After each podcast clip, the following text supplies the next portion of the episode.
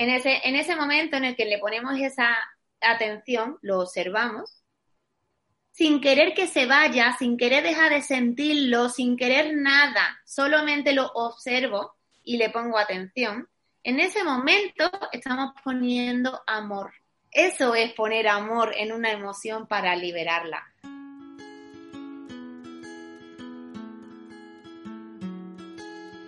Hola, hola, hello.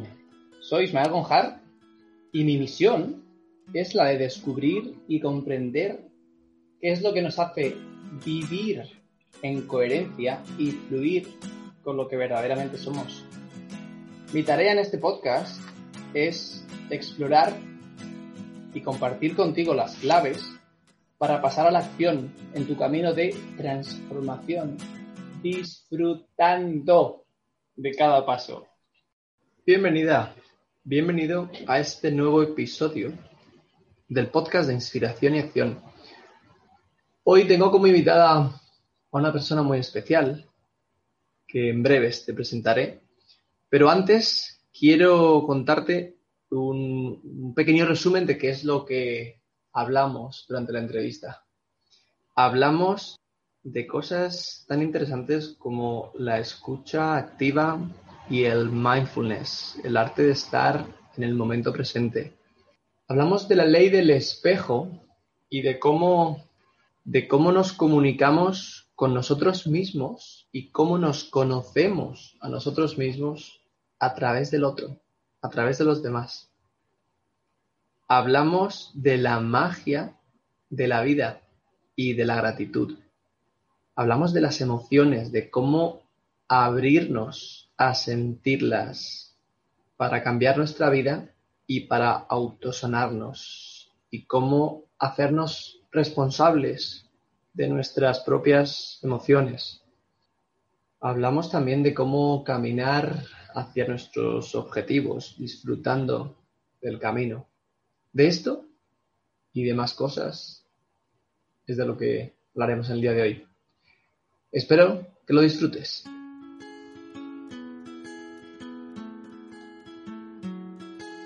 Tengo el placer y el honor de hablar con una persona que para mí representa varios valores que, me conectan profundamente y también conectan mucho con la filosofía del, podcast, que son la, la alegría la transparencia y sobre todo el disfrute. Cuando, cuando he compartido, cuando comparto con esta persona, siento esa, ese disfrute y esa sensación de que cuando me despido de ella, digo, wow, qué alegría, qué sensación, me ha quedado más buena, ¿no? Es una amiga y una compañera, yo la llamo compañera de, de crecimiento, es coach en, autosanación y también en, liberación emocional y coach de pareja, pero todo esto nos hable ella más adelante. Ella es Mari Carmen, Mari Carmen Carral. Bienvenida. Hola, hola. Encantada de compartir este ratito contigo. Y bueno, muchas gracias, Isma, por esa presentación. Qué bien que estés, qué bien que estés la verdad es que me alegra un montón hacer estos primeros podcasts, porque este episodio es de los primeros que estamos haciendo del, podcast, y hacerlo contigo, wow, es como, qué bien, porque tú, y yo normalmente tenemos conversaciones de estas que decimos, wow, wow, estamos una hora, dos horas hablando y no podíamos parar, y poder, pues, tener una conversación de estas y compartirla con más gente, pues la verdad que para mí es, una, es como un regalo. Pues sí, la verdad que sí, porque al final de eso se trata, ¿no? De compartir y de que, y de que eso que nosotros hemos aprendido en el camino o que vamos aprendiendo, que podamos compartirlo con otras personas. Totalmente.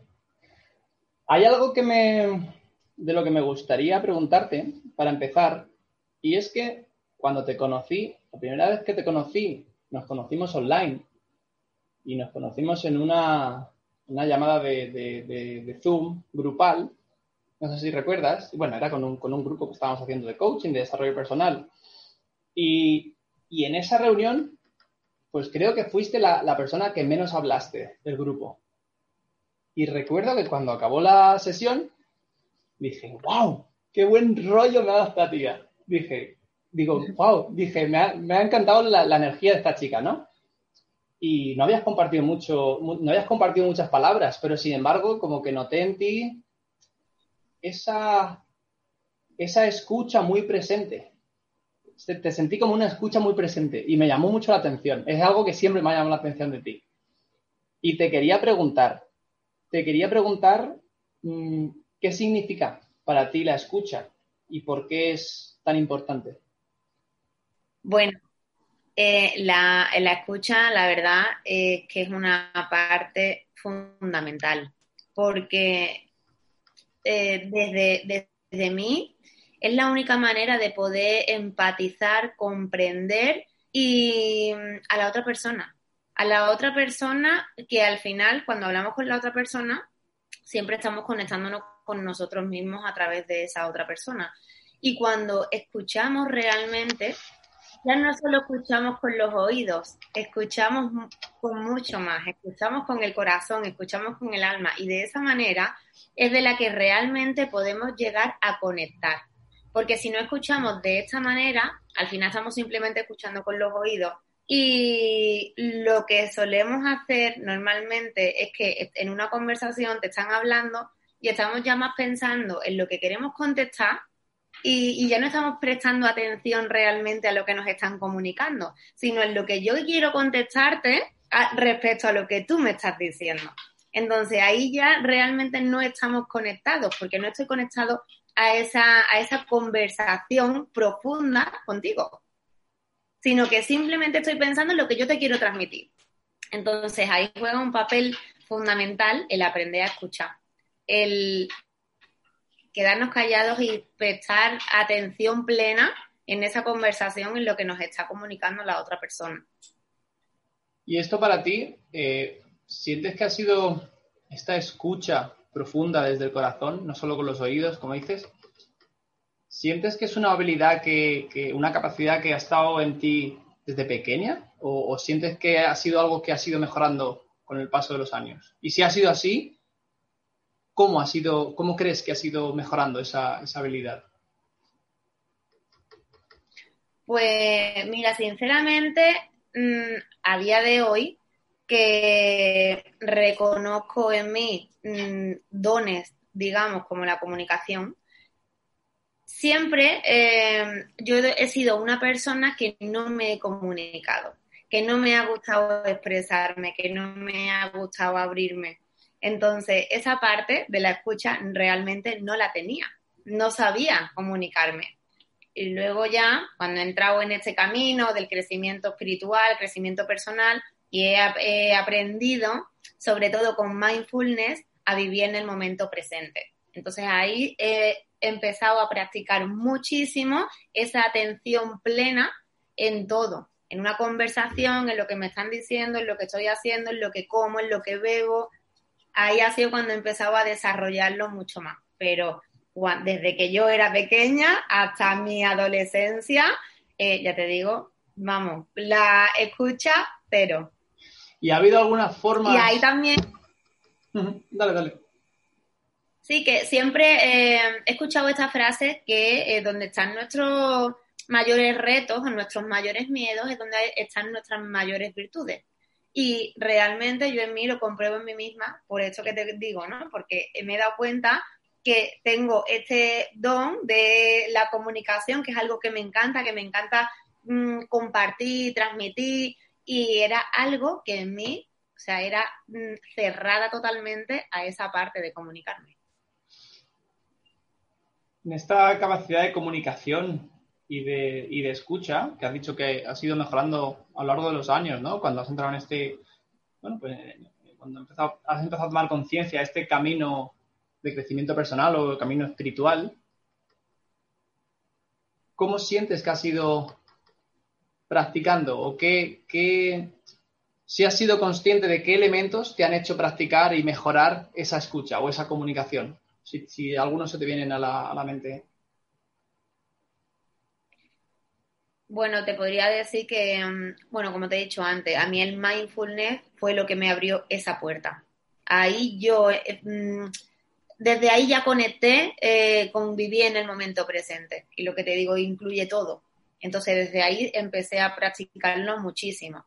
Luego ya cuando empecé a entender cómo funciona la vida, que siempre nos estamos comunicando con nosotros mismos, que la otra persona siempre te está enseñando algo de ti, pues como que ya eh, abres los seis sentidos, ¿no? A esa comunicación con la otra persona, porque todo el rato te está mostrando algo de ti. Entonces, como, mm, ¿qué me estás enseñando de mí misma? Ahí sí que tengo que tener la atención, ¿no? Y la capacidad de, poder ver eh, qué es lo que me está enseñando en eso que me está diciendo. Y volvemos a lo de antes. Si yo estoy intentando eh, hablarte, responderte a lo que tú me estás diciendo antes de que tú termines, yo ya lo estoy pensando en mi mente, ahí ya no voy a conectar, no voy a saber qué, eh, me estás enseñando de mí, ni tampoco voy a poder mm, empatizar ni, ni, ni verte a ti, ni verme a mí, ni verte a ti, porque no, digamos que, que no está esa apertura a, vernos desde el corazón, ¿no? Como decía antes, sino que ya están en juego nuestras mentes, nuestros egos de eh, que te digo, que te respondo, tengo que a lo mejor darte una contestación en la que mm, digas, ah, pues mira, pues sabes de lo que me está hablando, ¿no? ¿Sabes? Ya entramos ahí en un juego de mentes en el que ya entra la separación. Y buscamos defender, proteger, demostrar, ¿no? Exactamente. Vale, me gusta, estaba conectando con esto que estabas diciendo, ¿no? Lo que veo en ti, que, lo que me enseñas mío, que veo en ti. Voy a aparcar de esto un segundo y vamos a saltar a ello después, si, si, si te parece, porque ahí creo que nos puedes hablar o podemos compartir un poco de, la ley del espejo, que es algo de lo que tú hablas un montón y hemos, hemos compartido antes sobre esto. Así que creo que puede ser interesante. Y antes, me gustaría preguntarte, porque has hablado un par de veces del mindfulness, como que fue un, un punto, parece que fue un punto de inflexión. Y estás hablando como del camino espiritual o de tu camino de crecimiento. ¿En qué punto te empiezas a dar cuenta de que hay un camino espiritual o hay ese camino interior, si lo podemos llamar? ¿Hay algún punto, recuerdas algún punto de inflexión que dices, wow, ahora ya, este es el camino interior? Bueno, en el momento en el que yo lo conocí fue como hace seis años, más o menos. tenía yo 32 años. Y justo en, el, en mi trabajo, en una compañera que es fanática de la ley de la atracción y las leyes universales. Entonces ella fue la que empezó a hablarme un poco de esto eh, y me dio un libro, que fue el primer libro que llegó a mis manos sobre esto, que se llama La magia, que de hecho en mi canal de YouTube hice esos 28 ejercicios de este libro que están muy enfocados en la gratitud. Entonces, desde este libro fue como, o sea, desde mi compañera y este libro ya fue como que empecé a entender que había algo más, ¿no? Lo que, lo que, de lo que se trataba la vida. Esto era algo muy grande y que no solo somos lo que lo que vemos, un cuerpo físico. Y, desde ahí ya fue como, como se suele decir, cuando el alumno está preparado aparece el maestro, ¿no? Entonces ya una vez que ella llegó, ya fue como un camino de que me iban apareciendo una cosa detrás de otra. Ya desde ahí, desde el libro, luego empecé a escuchar muchos audios de, empecé con los audios de Luis Hay, no sé si te suena, tiene muchos libros, también esta, esta mujer se murió justamente en agosto. Y, y justo ya desde ahí, justo desde ahí, empecé en ese camino de búsqueda. Y en las redes sociales apareció mm, un poco más adelante un curso de mindfulness. En ese momento no podía permitirme ciertos cursos pero justamente salió un curso por 5 euros y dije, este es el mío. Y entonces ahí, pues ya, cuando empecé en mindfulness, mm, yo cambié totalmente. O sea, mi vida cambió, empecé a experimentar muchas cosas eh, sutilezas de ver la belleza que hay en una flor, en el olor que hay cuando vas por la calle, en los colores del cielo, en cosas que no habías prestado atención nunca. En cuando te comes una fruta, no estar pensando, no estar eh, viendo la tele o no estar con el móvil, sino estar consciente de lo que estás masticando, del sabor, de la textura, de, de todo, ¿no? De, de, de tener tus seis sentidos en eso que te estás comiendo. Y ahí empecé a practicar eh, mucho el mindfulness y también a través de la respiración. Era eh, ese ancla de a través de la respiración eh, conectarme todo el rato con el momento presente. En cuanto empezaba a ver que mi mente se iba, se dispersaba, volvía a la respiración. Y ahí fui aprendiendo en este curso de mindfulness muchos anclajes, muchas cosas que me fueron ayudando. Y nada, a raíz de ahí, pues ya empecé en este camino de ir a retiros, de, de liberación emocional. Después he estado haciendo muchos webinars también de liberación emocional, cursos de, de todo, de la ley del espejo, de ya ahí entró mi camino y desde hace seis años hasta aquí ya es un, no parar. Ok. No sé si abrir ahora hacia la gratitud, porque puede ser, es, es algo muy bonito y creo que es súper necesario, porque además fue muy impactante para ti este, este libro de la, de la magia, donde conectaste como en profundidad con la gratitud. ¿Qué descubriste en relación a la gratitud que antes no habías no habías visto? Pues mira, este libro me enseñó, que de hecho lo he hecho como cuatro veces ya, el libro, porque parece que a veces se nos va olvidando en el camino y entramos otra vez en esta rutina de la mente, de la queja, de las críticas y esas cosas. Y entonces, ese libro me enseñó, aparte de la gratitud por todo lo que tienes, ¿no? De, de valorar la, la, vida, de valorar tu salud, la familia, el dinero, que tienes una casa, un plato de comida cada día, que tienes una cama donde dormir, que hay mucha gente que duerme en la calle, que tienes agua caliente con la que ducharte, que hay gente que ni siquiera tiene, que tienes un baño, hay mucha gente que no tiene ni un baño. Entonces, ahí empezar mm, a valorar todas esas cosas.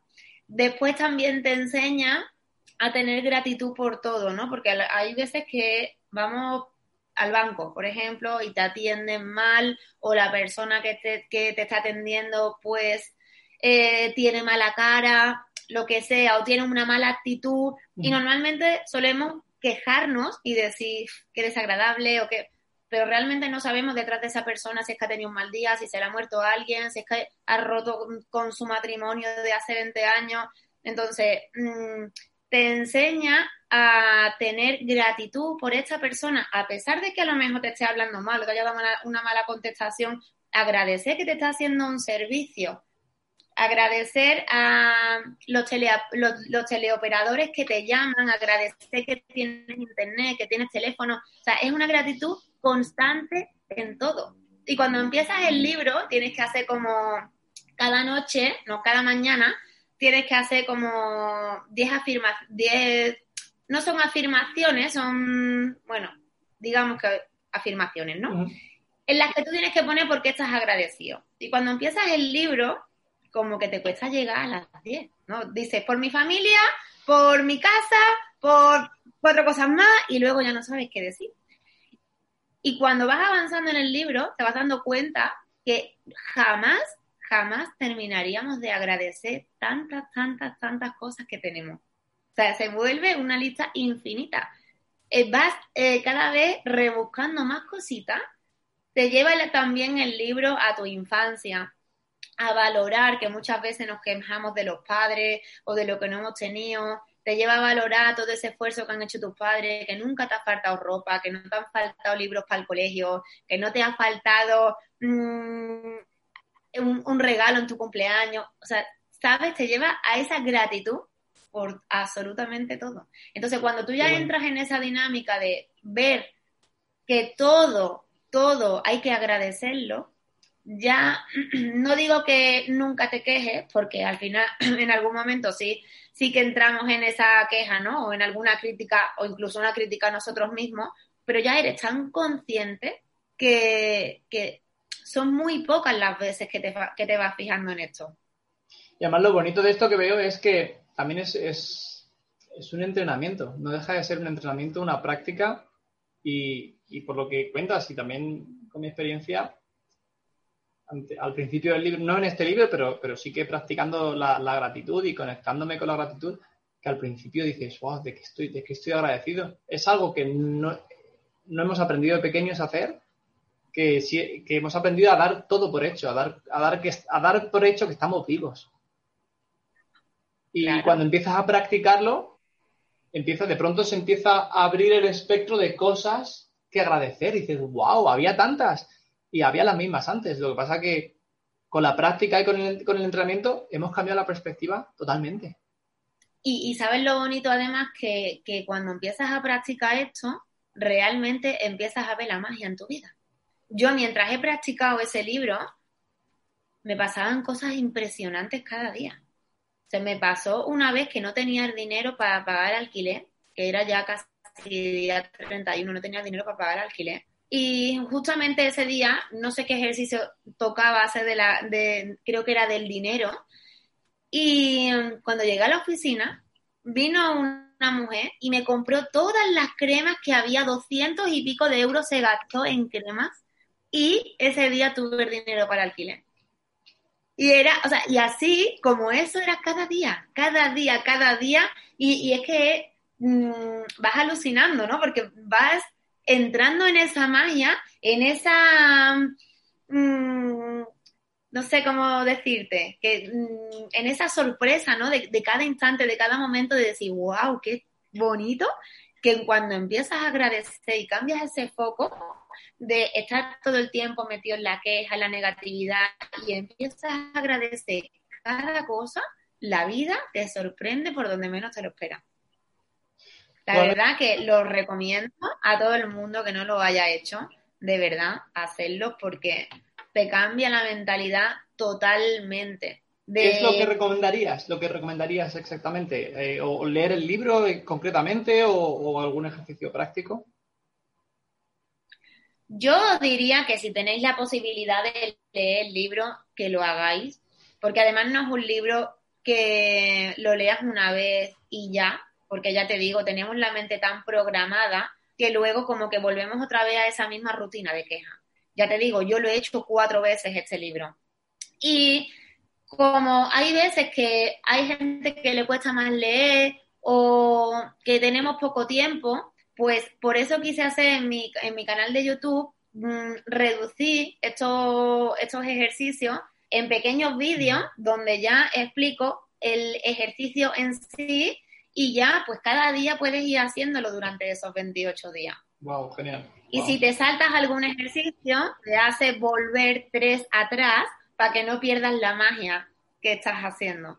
Wow, es como la oca, es como el juego de la oca de la gratitud, ¿no? Sí, sí, eh, eh, o sea, tienes que hacerlo cada día, si no te hace que vuelvas tres atrás y tenés que volver a empezar de tres ejercicios atrás. Qué bueno. Has hablado de la, ha mencionado la liberación emocional un par de veces. Y siento que hoy en día se habla mucho de, educación emocional, de inteligencia emocional. Se habla mucho de las emociones, pero en realidad siento que hay una confusión y un popurrí emocional súper grande, ¿no? De hecho, de nuevo, esto es algo que tú y yo hemos hablado y esto nos ha generado algún, algún, algún debate bueno, que, algunas veces hemos dicho, esto es así, no, esto no es así, ¿no? Un confrontamiento, ¿no? Y era a la hora de, bueno, de reconocer en profundidad quién somos, ¿no? Y yo muchas veces, pues, decía que lo principal es observar, analizar, ¿no?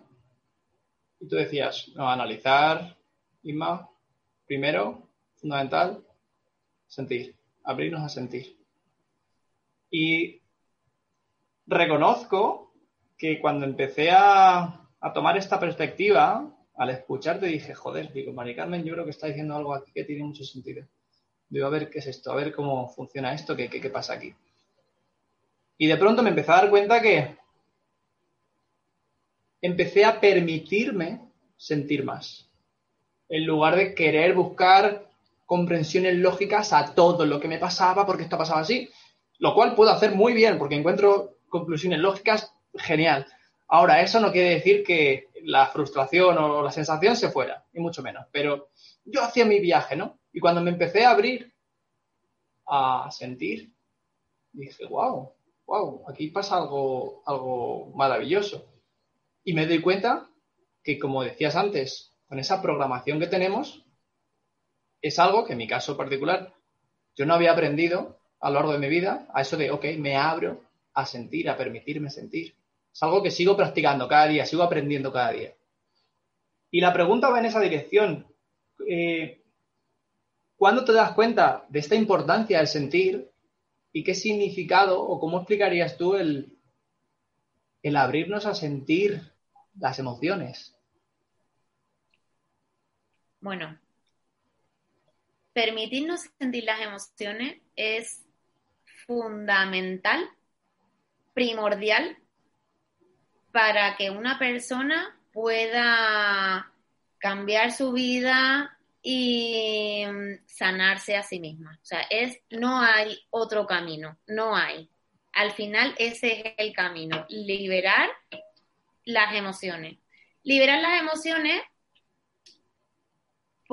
muchas veces es que, claro, esto es una parte que cuesta a veces entender, ¿no? Porque yo cuando empecé también, yo decía, vale, tengo que sentir las emociones, pero ¿cómo las siento, no?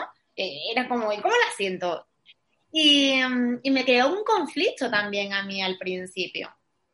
Pero cuando entendí cómo se hacía, aparte de dejarte sentir las emociones, es poniendo amor en las emociones, en esas emociones. Quiere decir, yo estoy sintiendo tristeza, o yo estoy sintiendo rabia, o voy, mira, voy a poner un ejemplo que creo que todo el mundo lo va a poder entender bien así, ¿no? Una persona, por ejemplo, que tenga un conflicto con su madre y que no soporta a su madre, hay gente que odia a su madre por la las vivencias que haya tenido, ¿no?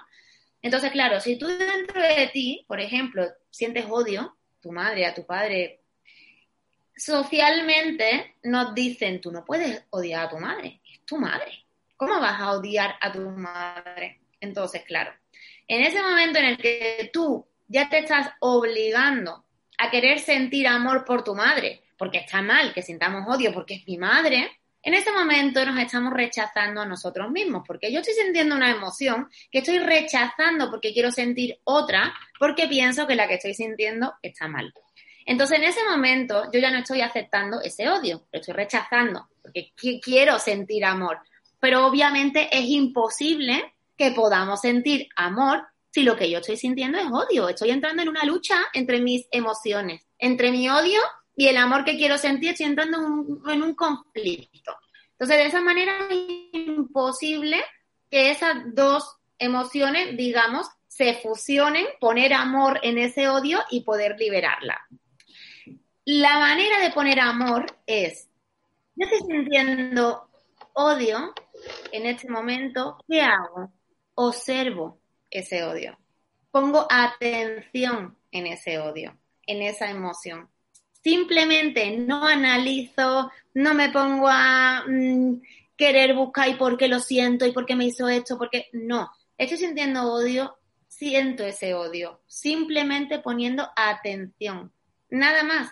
Simplemente observo, sin, que, sin que mi mente empiece a elucubrar o a buscar explicaciones, simplemente le pongo atención a la sensación que me genera. Exactamente.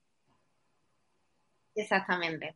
En ese, en ese momento en el que le ponemos esa atención, lo observamos, sin querer que se vaya, sin querer dejar de sentirlo, sin querer nada, solamente lo observo y le pongo atención, en ese momento estamos poniendo amor.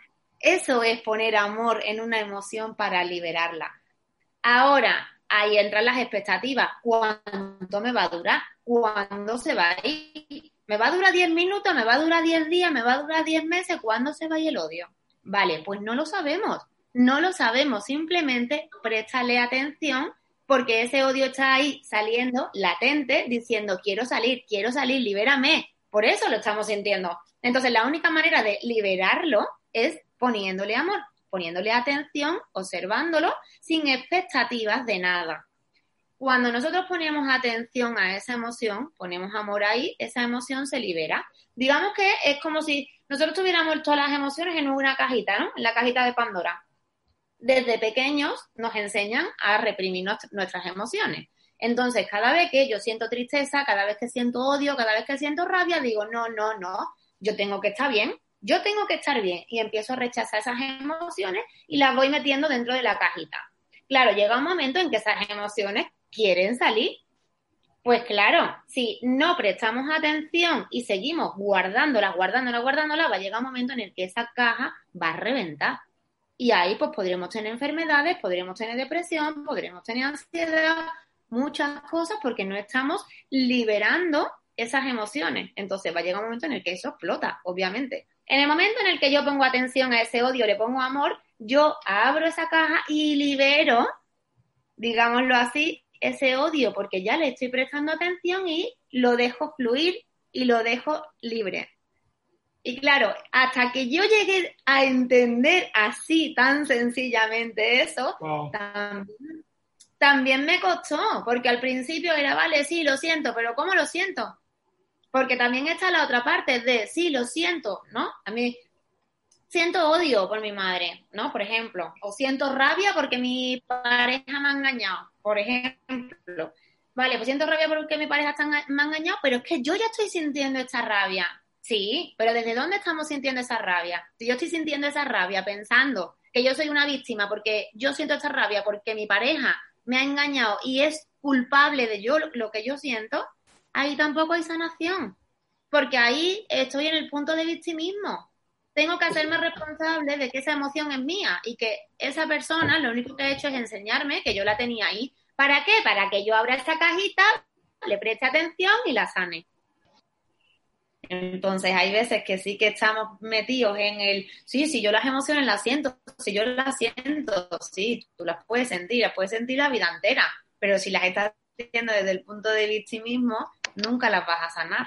Tenemos que aprender que esas emociones son nuestras, porque la única persona que la vive somos nosotros mismos cuando las estamos sintiendo. Y entonces cuando vemos el aprendizaje de que yo soy responsable de esa emoción y que nadie más es culpable, que simplemente esa persona o esa circunstancia ha hecho que yo pueda permitirme sentir esta emoción para poder sanarla, pasamos de ese punto de victimismo a gratitud ah, gracias por haberme permitido que por haberme hecho esto, yo pueda haber sanado esa rabia que tenía.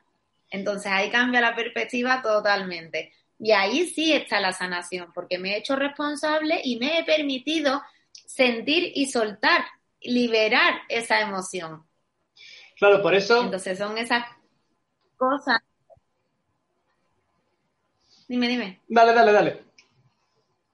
No, decía que, que que realmente es sencillo, porque solamente hay que sentir. Pero claro, hasta que entendemos esto que yo explicaba, que a mí me costó tanto de, pero ¿cómo lo siento?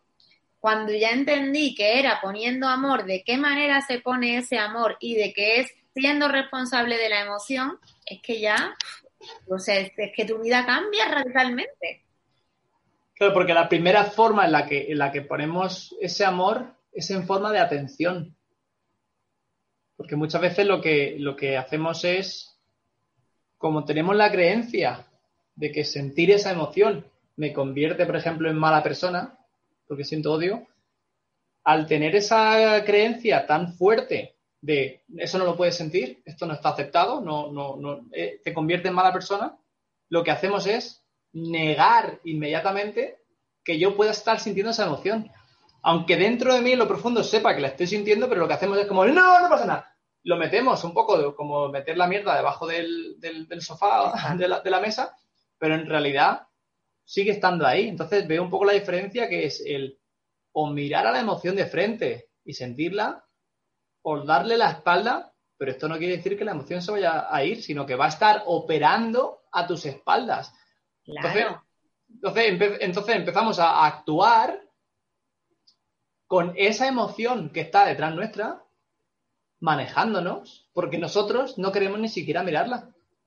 O sea que es, muchas veces ese, ese cuando siento que cuando tú hablas de poner ese amor, es poner el amor en forma de atención y de darnos la vuelta, decir, ok, ¿qué tienes para mí?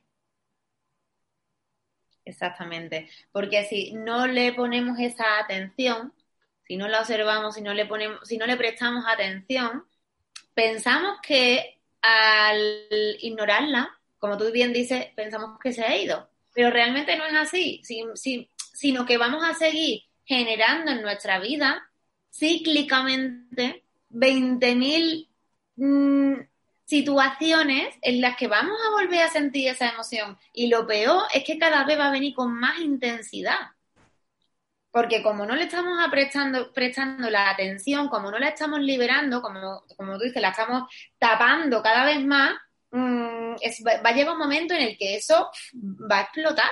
Entonces, la intensidad va subiendo, subiendo, subiendo, hasta que la vida te dice, mira, te he puesto ya la misma, mm, la misma emoción muchas veces y no la estás atendiendo, pues ahora te voy a subir el volumen y verá cómo vas a atenderla.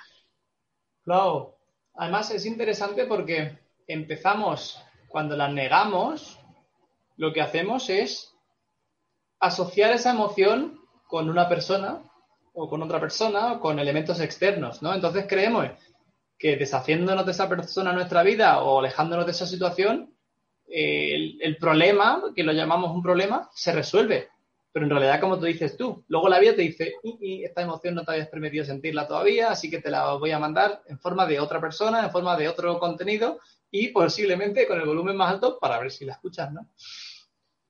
Exactamente, claro que sí. Y a ver, hay momentos que claro que no deshaciéndonos de esa persona se va, se va se va a ir la emoción, pero sí que hay circunstancias en que así a lo mejor estás en un punto límite en la que tú ya estás viendo que tu salud mm, ya, o sea, corre peligro al lado de esa persona que te está haciendo tanto mal, no es que te tengas que quedar ahí al lado. Te puedes alejar de esa persona, pero haciéndote responsable de la emoción que estás sintiendo, que es tuya y sanarla y no culpando a la otra persona de que por tu culpa yo estoy sintiendo esto. Súper interesante, súper interesante ese punto de no forzarnos a no, tengo que permanecer aquí hasta que tengo que permanecer aquí sí o sí. Exactamente. Y luego, una vez que nos alejamos, una vez que nos alejamos de, por ejemplo, de esa persona, ¿no? Pongamos una, una pareja, y ya me he permitido yo en soledad sentir esa emoción, haciéndome responsable de ella, claro, también he vuelto a mi paz, porque salir alejarme de esta persona que eh, está ya esa relación tan conflictiva, tan tóxica, digamos, mm, cuando tú te alejas empiezas a sentir paz. Si tú ahí te permites sanar esas emociones, puede ser que luego vuelvas a reencontrarte con esa persona, pero ya desde otro punto. Porque esa emoción que a mí me estaba generando, esta persona, de rabia de que me sacaba de mi casilla, ya no está entonces ahora esas actitudes que tenía ya no me generan esa rabia. O quizás esas actitudes ya no existen. Y ya no está esa emoción, esa rabia, por ejemplo, porque te has permitido sentirla, pero no por el hecho de que te hayas separado de esa, persona, porque si, si, crees que al haberte distanciado, ok, se ha resuelto el problema, dices, ok, vamos a probar otra vez, si no, si no has sanado, se va a volver a repetir, pues casi 100%, ¿no? 100% si no te ha permitido sanarla, 100% se va a sin el, sin el casi. Totalmente. Hay, una cita que me, el día que me la dijeron me hizo mucha gracia y la he ido repitiendo y cada vez la encuentro con más tontería y con más profundidad a la vez. Y es una cita que dice que la vida es como un pedo. Si la fuerzas, posiblemente se convierta en una mierda. Y cuando la escuché la primera vez dije, dije jaja, wow, me, lo dijeron en inglés, ¿no? Life is like a fart. If you push it too much, it's probably shit. Y dije, wow, y me, me, me partí, ¿no? Y me doy cuenta que muy fácilmente forzamos cosas que queremos conseguir, empezamos a forzar nuestra vida, ¿no? La pregunta es un poco en tu camino de, crecimiento, ¿no? Cuando sientes que estás forzando en tu vida, que no estás fluyendo en tu día a día, ¿qué síntomas o, qué factores te hacen saltar la señal de alarma para darte cuenta? Decir, hey, estoy forzando. Las emociones, siempre siempre son las emociones que estoy sintiendo en ese momento. Mm, pero como, como te decía antes, es que eso, en el fondo, cuando aprendemos a observarnos, lo sabemos. Lo sabemos. Porque si yo estoy sintiendo una emoción ya de que mi, que mi alma me está diciendo, aléjate de esta persona, porque estás viendo que no fluye, que no fluye, que estar aquí te está haciendo daño, como decía antes, va a llegar un punto en el que sí, me voy a alejar haciéndome responsable de mis emociones. Pero si yo me observo atentamente, yo me doy cuenta que mi alma me dice, Mari Carmen, ya aquí no, aquí no. Pero el ego, la mente, es la que siempre tiene mm, esta parte de apego, de necesidad, de pertenencia y es la que quiere permanecer ahí en ese sitio donde estamos. Pero realmente cuando te observas mm, con claridad, te, te, das cuenta de que es tu mente la que quiere permanecer, pero que tu alma ya te está diciendo, ahí no. Entonces, también pienso que esto es al final práctica, ¿no? Cuando cuando estamos cada vez más conscientes de observarnos, de estar con atención plena en cada momento, nos es mucho más fácil mm, ver estas señales, ¿no? darnos cuenta realmente de qué es lo que nos está diciendo nuestra alma, de si ya tienes que permanecer ahí o no. Pero las emociones al final siempre son las que te, las que te lo dicen.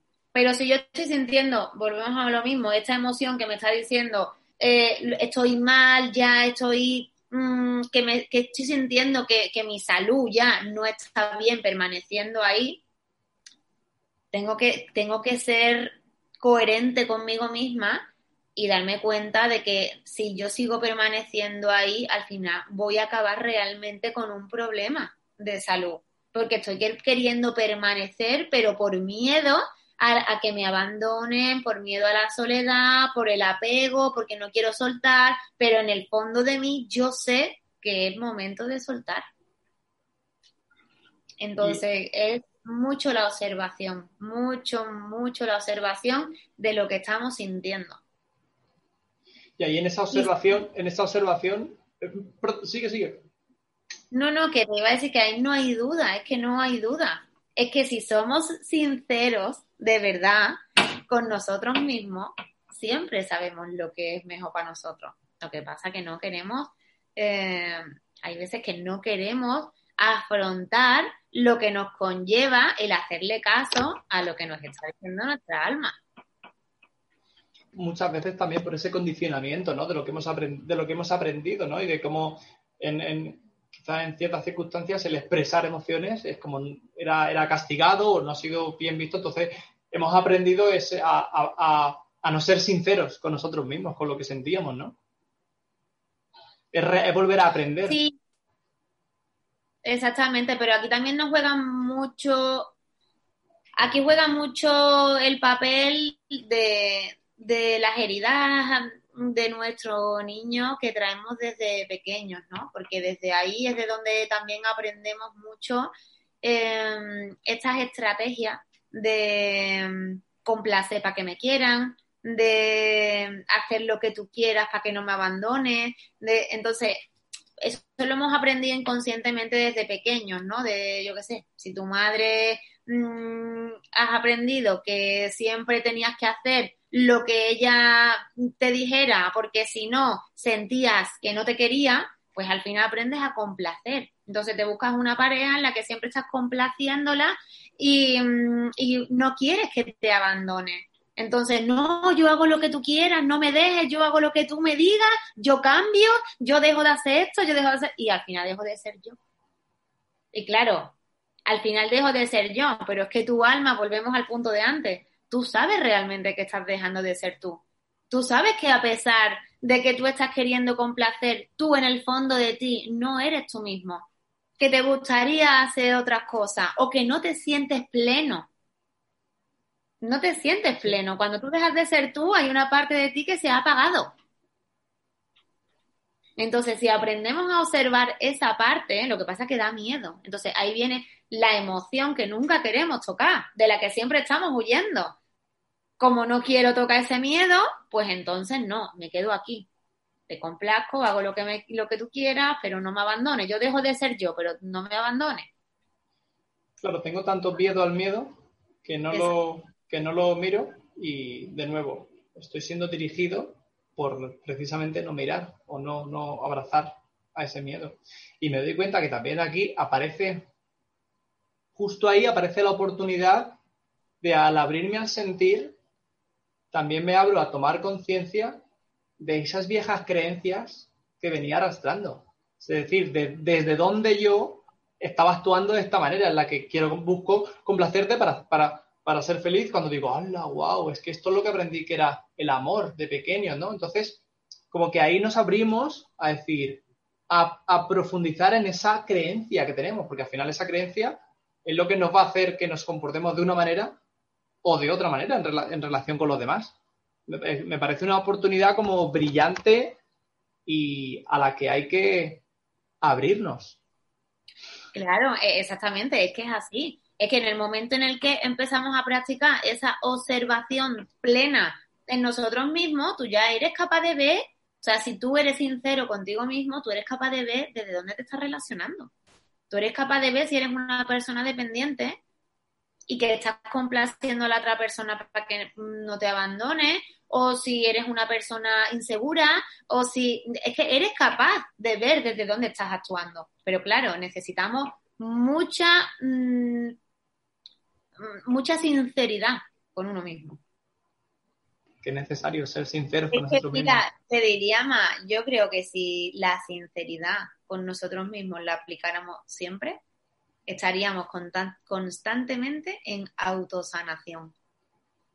Porque en el momento en el que yo soy sincera conmigo todo el rato, digo lo que pienso porque soy sincera, no hago lo que no quiero porque soy sincera, me respeto a mí misma porque soy sincera, a pesar de que tenga miedo, soy sincera conmigo mismo y te digo lo que quiero expresarte, o a, a pesar de que tenga miedo, te digo, mira, pues no voy contigo a este sitio porque no me apetece, sabiendo que te puedas enfadar, pero estoy siendo sincera y estoy afrontando ese miedo, estaríamos contándome constantemente sanando esas emociones.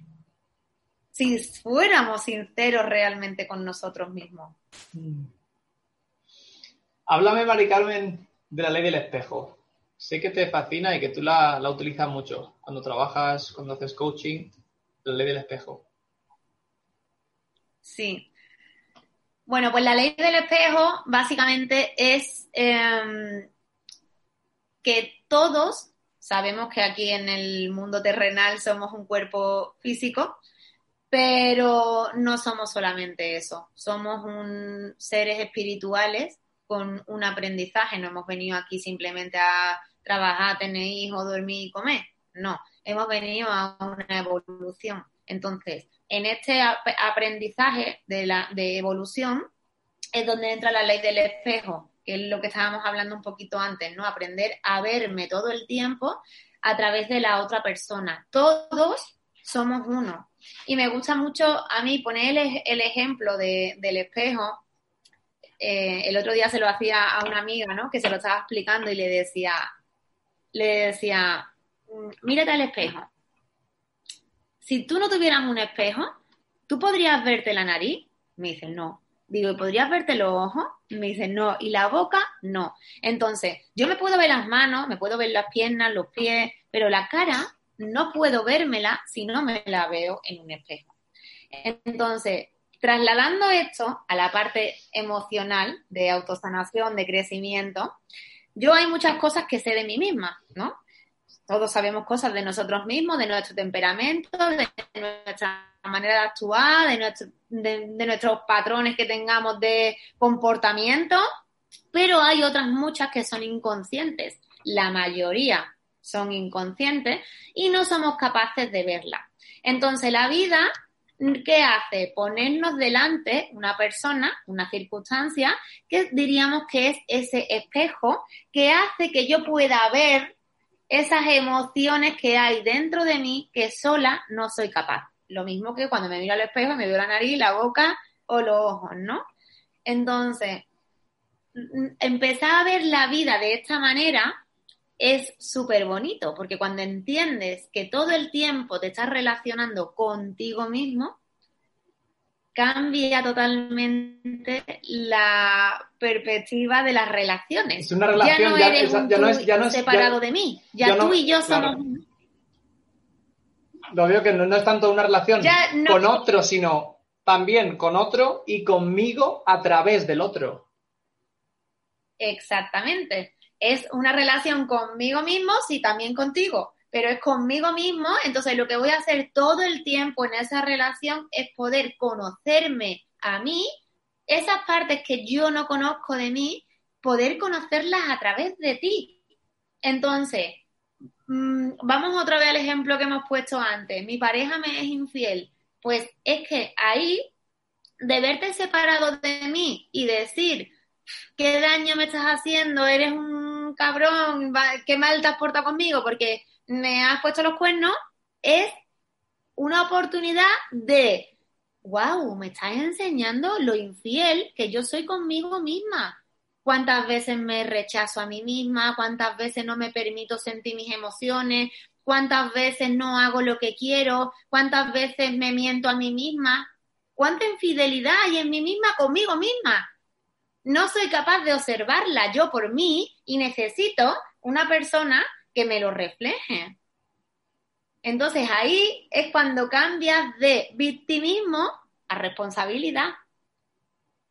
Y ya pasa de ser el cabrón que me ha puesto los cuernos a gracias por haberme enseñado que tengo que ser mm, más respetuosa conmigo, que tengo que ser más fiel conmigo, que porque era infiel y no me había dado cuenta. Entonces, esto, de verdad, yo cuando empecé a entenderlo y empecé a practicarlo, mm, mi vida ha cambiado al 100%, al 100%. Y hay veces, obviamente, que nos cuesta un poco más, aun sabiendo esto, nos cuesta un poco más llegar a ver eso. Pero con la práctica y con la observación, pues cada vez se vuelve más sencillo. Y, la verdad es que lo practico constantemente y con mi pareja mm, ha sido un gran aprendizaje eh, poder aplicar esta ley del espejo, porque he podido sanar tantas emociones, o sea, tantas, tantas. Mi pareja me sacaba todas esas emociones más profundas que yo decía, me saca la peor parte de mí, lo peor de mí que ni yo misma me conocía. Estaba en ti, claro, esa parte estaba en ti. Exactamente, entonces al principio era como, madre mía, es que, claro, yo era la víctima, ¿no? Es que no lo soporto, es que me sacan lo peor de mí, es que...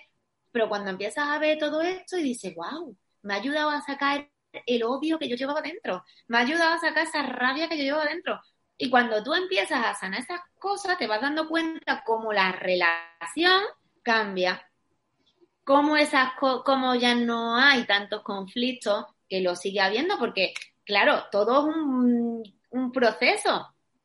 Lo sigue habiendo, pero muchos menos. O a lo mejor muchas cosas que antes me molestaban ya no me molestan, o viceversa, porque ella ha cambiado muchas cosas. Pero no es que ella haya cambiado muchas cosas, es que yo he sido la que he cambiado y que cuando tú cambias, pues todo cambia.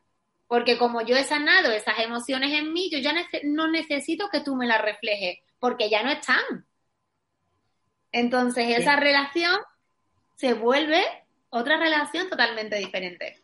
O sea que este camino, este camino y este crecimiento interior, esto que vamos descubriendo en nosotros, este abrirnos a las emociones, al final en cada una de las circunstancias o en las circunstancias de nuestra día a día, vamos manifestándolo. Es decir, el trabajo es interior y desde el interior vamos creando una, una realidad distinta. Cuando empezamos a cambiar por dentro, las cosas fuera empiezan a cambiar también. Que ahí es donde, eh, y conecto mucho también con lo que decía, de, pronto empiezas a, vivir también un poco eso que decías de, en relación al libro, esta magia, la magia, esta magia de la vida, ¿no? Empiezan a, a, pasar cosas y te abres también a las sorpresas de la vida. Y es en realidad porque estás haciendo ese trabajo interno, ese, ese camino de crecimiento personal que es dentro y fuera solo se manifiesta. Claro que sí, así es al final. Y, claro, cuando tú vas sanando todas esas cosas, como al final todo es vibración y todas esas emociones son vibración, que si yo tengo esa emoción, esa vibración, que es una emoción de tristeza o de rabia, pues es lo que esta persona me está reflejando. Cuando yo me permito em, liberar esas emociones, mi vibración cambia, mi vibración se eleva. Entonces, como mi vibración se eleva, yo ya no necesito que esta persona me refleje esa emoción que estaba antes, porque mi vibración ya ha cambiado. Entonces, como ha cambiado, pues ahora necesito o que esta persona que también esté evolucionando y me siga reflejando más emociones, o dejará de estar esa persona y seguiré con otras relaciones, ya sea de pareja, de familia, de amigos, de lo que sea, que me sigan ayudando a, sanar y a elevar esa vibración. Porque no solo son las personas, al final todo es vibración. Y otra manera también de darnos cuenta de qué manera estamos vibrando y qué cosas tenemos que sanar es observar nuestra vida. Si tú observas tu vida en cualquier ámbito, en tu trabajo, en tus relaciones, en tu parte económica, y hay escasez, hay conflictos en alguna área de tu vida, ahí tu vida te está enseñando que tú tienes emociones no sanadas ahí. O frustración que te está generando el no tener dinero, o cualquier tipo de emoción, pero observando tu vida es fácil de darte cuenta eh, en qué vibración te has quedado estancado. Hay algo que me resulta súper interesante en este proceso de crecimiento, de transformación personal, y es que a veces nos damos cuenta de algo o empezamos a sanar algo y creemos que, o al menos me ha pasado a mí, no sé, siento que a otras personas, por lo que he hablado también y por lo que veo, pero a mí me ha pasado que digo, wow, pues si he sanado esto, ya tiene que estar todo perfecto, venga. Y de pronto me encuentro otras, otras, otras, otras situaciones en mi vida que otra vez digo, joder, joder, esto es más despacio de lo que leía yo, este camino, hasta que digo, ah, uh, uh, proceso, que esto es un proceso, que es continuo, que es aprendizaje continuo. Y algo que, me, que creo que como que sobrevaloramos mucho o infravaloramos, perdón, es precisamente esa transición ese proceso porque ya queremos estar en el siguiente lugar en el que yo he evolucionado, ya soy un ser evolucionado y no quiero estar aquí porque no me gusta esto, ¿no? Yo ya quiero estar allí. Y esas transiciones siento que son súper fundamentales celebrarlas, caminarlas, honrar la, la, transición en sí, porque a veces parece que la transición como que no gusta, ¿no? Es como, estoy aquí, pues si quiero ir allá, venga, estoy allá. Pero no damos atención a esos a ese caminar de los pasos. Bueno, esto era una reflexión que me estaba llegando, no, era tampoco una pregunta, era una reflexión. Dentro de esta reflexión, varias cosas. Una, lo que te decía antes del mindfulness que te ayuda a vivir en el momento presente. Entonces te, aprende, te enseña a disfrutar de ese camino sin querer llegar, estar ya en esa meta sí, podemos tener objetivos. Yo puedo querer el día de mañana una casa o casarme o tener hijos. Sí, está ahí, pero no vivo ahí, vivo aquí y ahora. Entonces disfruto de este proceso y puede que eso llegue o puede que no. Pero yo disfruto de este camino que estoy viviendo ahora.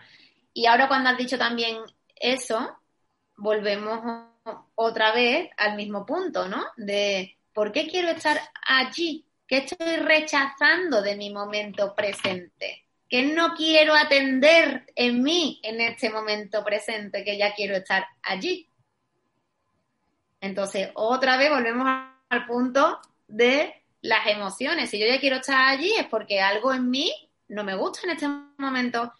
Y en vez de observarlo, pues echarle atención, atenderlo y liberarlo, estoy rechazándolo, porque no quiero estar aquí y ahora. Estoy pensando que en esa satisfacción que voy a tener cuando consiga X cosa. El pararnos a estar aquí y ahora, a disfrutar de ese proceso, tener objetivos que nos hacen avanzar y no perdernos en la persecución de esos objetivos, sino en el caminar en esos objetivos o en lo que yo estoy creciendo en el camino hacia esos objetivos. Claro, es que es importante, a ver, es que aquí eh, con, eso de los objetivos a veces se nos crea un caos, ¿no? Porque ya es en plan, pero tengo que tener objetivos, pero no tengo que tener objetivos, pero entonces, ¿qué, no? Y, y realmente sí, sí, podemos tener objetivos y, querer conseguir esas cosas, claro que sí, pero la importancia de disfrutar del momento presente es que cuando yo estoy viviendo este momento presente, estoy con esa gratitud, con ese agradecimiento, vibrando en esa, en esa energía de amor y de gratitud, al yo vibrar en esa energía, en esa vibración de amor y de gratitud, la vida me va a dar más cosas en esa vibración de gratitud y de amor. Quiere decir, voy a traer más abundancia a mi vida. Si yo quiero llegar al punto B, y yo estoy en el punto A, pero ya quiero llegar al punto B, estoy rechazando este momento presente porque yo ya quiero estar en el punto B. Entonces, si yo estoy vibrando, vibrando una emoción de rechazo a este momento presente porque ya quiero estar en el punto B, qué tipo de cosas voy a atraer a mi vida. Porque estoy vibrando en carencia, en carencia realmente. Estoy vibrando en, que, en la necesidad, en que quiero algo que ahora mismo no tengo. Totalmente. Entonces, de esa manera, lo que vamos a traer a nuestra vida, pues son más experiencias acorde con esa vibración. De hecho, te lo, bueno, lo hablábamos antes, antes de, comenzar la entrevista, ¿no? Que te estaba comentando un poquito cómo está siendo el proceso este de, lanzar el podcast, del blog. Y está siendo un proceso súper bonito de observación y de abrirme también a, sentir, porque en algún momento, eh, pues hay, gente que empieza a escuchar el blog, empieza, a, perdón, el podcast, empieza a leer el blog, y yo digo, venga, hay suscriptores ya, bien. Y digo, pero no es suficiente, ¿por qué no hay ya 100? Digo, ¿por qué no hay? Y digo, ¡oh, wow, wow, wow! Y justo es en ese momento en el que la mente se engancha a esa proyección de lo que podría ser o lo que querría ser. De lo... Y ahí nos estamos, justo ahí es donde me estoy perdiendo el momento presente. Entonces ahí, durante este mes, ha sido bonito de ir dándome, de ir irme dando cuenta de decir, wow, ¡Ah! gracias, gracias, que hay X personas, 30, las que sean, que hay una persona que ha leído un artículo y ha dicho, wow, que le ha llegado una, dos, diez, lo que sean, ¿no? Pero tenemos, o yo personalmente, ¿no? Como ese, es que este, esta información le tiene que llegar a, miles de personas. Y eso no dejan de ser expectativas que lo que hacen es, como dices tú, evitar me, hacen, en mi caso, evitar la sensación del momento presente y proyectarme en el futuro y no disfrutar del camino. De hecho, fue súper bonito. En, uno, de los, uno de los episodios hablo del miedo y de cómo tenía justo una semana antes de lanzar el, el podcast y el blog. Wow, tuve una semana de miedo, pero que te cagas. Porque empezó, y empezó el miedo a contarme unas narrativas pero, pero, pero fabulosas. De verdad, unas películas del tipo, pero esto, ¿de verdad esto te gusta tanto? ¿De verdad esto tú lo quieres hacer? O, ¿y si la gente no lo lee? ¿Y si la gente cree que esto es una, mierda? ¿Y si te critican y dicen, a ver, ¿qué ciencia vale esto que explicas tú? Que este tipo de, narrativas del miedo, y dije, wow, wow, y me vi como enganchado en ese miedo y, y estuve a punto de decir, hostia, pues a lo mejor es que esto no es lo que debo hacer, a mí que me gusta también hacer música, a mí que me gusta... uy, pues a lo mejor hacer formaciones, quizás no, esto no, es lo que debo hacer. Y justo es en ese momento en el que nos podemos permitir parar, nos podemos permitir parar a sentirlo, decir, ¿qué me está diciendo? ¿Qué me está mostrando el miedo? Y ahí me paré y dije, wow, que es compañero, que es compañero. Y publiqué, de hecho, ese, ese podcast, está, lo compartí y estoy hablando sintiendo el miedo, diciendo, wow, se me nota un montón en la voz en ese podcast, que estoy como, estoy acojonado. Pero sin embargo estaba abrazando ese miedo y aceptando que el miedo no va a desaparecer, porque es ese mecanismo tan, tan, tan arraigado en nosotros que es un mecanismo de defensa. El problema es cuando lo queremos rechazar, ¿no? Y ahí cuando me di cuenta que dije, hola, wow, creo que de este, de este no, me voy a, no me voy a deshacer. Y es que tampoco tiene sentido que me quiera deshacer. ¿Por qué me quiero deshacer del miedo? Que era precisamente lo que hablamos antes de, me empecé a dar la vuelta y dije, ok, ¿qué estás aquí? ¿Qué, estás, qué, qué, qué, qué tienes para mí? ¿Qué vienes a mostrarme y cuál es tu mensaje? Y eso me enseñó, me ayudó a tomar acción. Dije, voy a tomar acción a pesar de este miedo, ya no a pesar, sino de la mano de este miedo. Dije, ok, vamos hacia adelante. Pero fíjate qué, delgada línea si caemos en esa, en esa. Yo me di cuenta que, que, estuve a punto de caer en la, en la narrativa tan bien desarrollada del miedo. Porque el miedo encuentra narrativas increíblemente buenas, tipo, del tipo, pero es que a lo mejor esto no te apasiona tanto. Y como yo sé que la música a mí me apasiona también, o al hacer formaciones, digo, ay, pues es verdad, es verdad, pues a lo mejor no, no, pues no lo voy a hacer. Y el miedo ya ha hecho, ala, no te expreses, no expreses esto que estabas teniendo, la necesidad interna, desde tu alma, si lo queremos decir, de expresarte. Y el miedo está diciendo, no lo hagas. ¡Oh! fíjate qué, qué, sutileza y qué importante el pararnos, a decir, uh, uh. Y, me, y me estaba conectando el no negarnos a ese miedo. Yo recuerdo que para mí el punto de inflexión fue, recuerdo que lo compartí con, Marta, con mi compañera, y fue como, hola, oh, uh, ok, vale, lo estoy viendo, lo estoy viendo. Pero es en ese momento el punto en el que tú hablas de acoger con amor y ponerle amor a ese miedo, ¿no? Que es ponerle esa atención con amor. Y hacerlo con ese miedo. Ahí, en el momento en el que tú lo estás haciendo con ese miedo, realmente estás afrontando ese miedo, estás sanando ese miedo, porque lo estás haciendo. Y, otra cosa que también eh, nos puede servir un poco de, guía en, esto, cuando nos pasan cosas así, ¿no? Que, que tenemos este miedo, obviamente eh, ese miedo que tú estás teniendo es miedo al rechazo y miedo a la crítica, a que alguien me vaya a criticar o al que me vayan a a sentirme rechazado porque a alguien, porque a la gente no le guste. Entonces, partiendo de este miedo, tú has afrontado este miedo haciendo el podcast con miedo. Pero ya tienes que estar preparado y saber que la vida te va a poner gente que te va a criticar y que va a rechazar tu podcast. Porque tú has sentido ese miedo y la vida te lo va a poner para que tú puedas realmente decir, wow, ahora estoy viendo a través de estas críticas ese miedo que yo sentía. Esas son, esos son mis miedos. Entonces, cuando, nos pasan cosas así, ya tenemos que estar preparados y decir, sí, sé que la vida me lo va a poner. Me lo va a poner porque va a ser la manera de afrontarlo y de enseñarme ese miedo que estaba dentro de mí.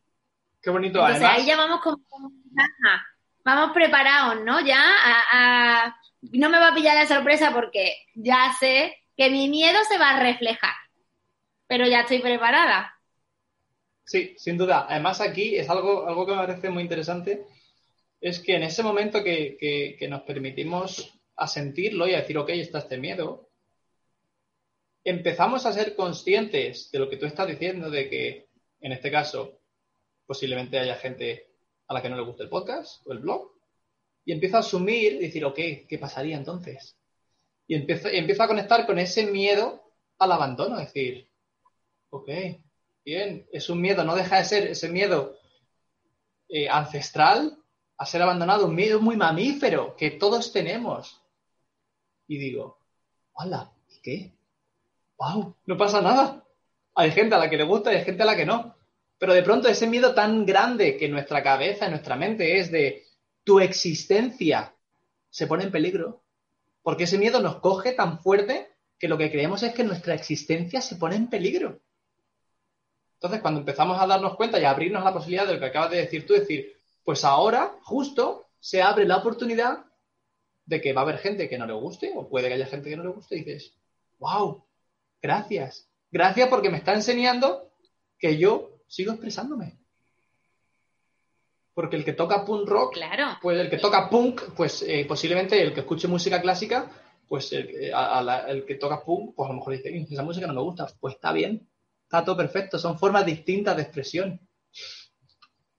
Claro, pero en el momento en el que está esa crítica, como tú ya te has permitido sentir ese miedo, luego ya sabes que va a estar la crítica, pero cuando tú veas esa crítica simplemente va, va a ser em, como decir, sí, ya me estás enseñando que tenía miedo a que pudieran ponerme un comentario de crítica, pero ya no me importa, porque ya lo he hecho con ese miedo, ya he superado ese miedo y ahora lo veo y digo, pero si es que no me, no me importa que me critiquen porque entiendo que habrá gente que le guste y habrá gente que no.